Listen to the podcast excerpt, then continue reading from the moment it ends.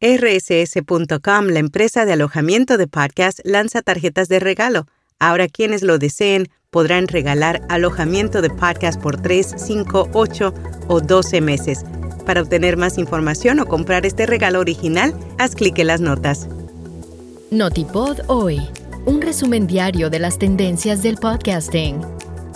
Oyentes revelan cuál es la cantidad correcta de anuncios. Además, critican a Spotify por sus costosos acuerdos con celebridades.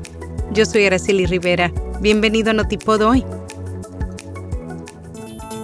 Oyentes de podcast revelan cuál es la cantidad correcta de anuncios. El último estudio de Cumulus Media y Signal Hill Insights encontró que la tolerancia a la carga de anuncios se ha mantenido estable durante los últimos cinco años. Específicamente, los datos muestran que los oyentes de podcast semanales considerarían apropiado 3,8 anuncios por episodio de 60 minutos y dicen que 2,6 anuncios en un episodio de 30 minutos les parecen adecuados. Ambos han aumentado ligeramente en comparación con 2017.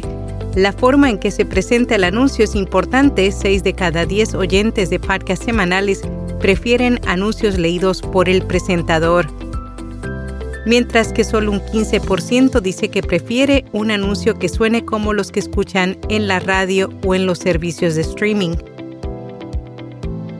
Lydia Paul Green, exdirectora general de Gimlet Media, criticó la decisión de Spotify de cancelar sus podcasts Heavyweight y Stolen. Aseveró que si no puedes continuar con estos increíbles programas, simplemente eres malo haciendo podcast. Según Lydia, existen millones de maneras en que una empresa con los recursos de Spotify podría haber descubierto cómo hacer ese tipo de trabajo sostenible y no lo hizo. En lugar de eso, prendió fuego al dinero entregándoselo a los Sussex y otras celebridades sin nada que decir.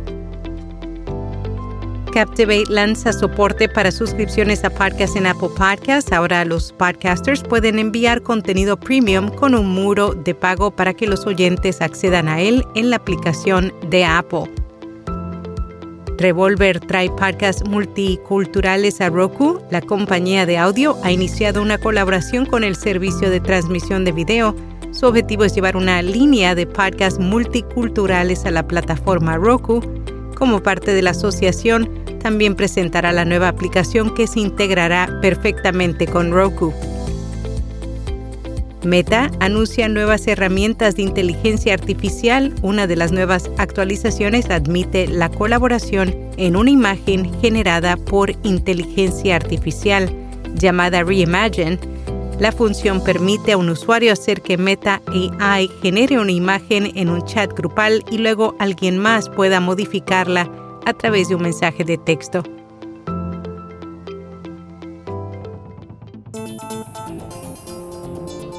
En podcast recomendado en terapia con Roberto Rocha, un espacio diseñado con la intención de acompañar a las personas en sus conflictos y darles claridad para resolverlos y verlos de otra perspectiva. Y hasta aquí, no tipo doy.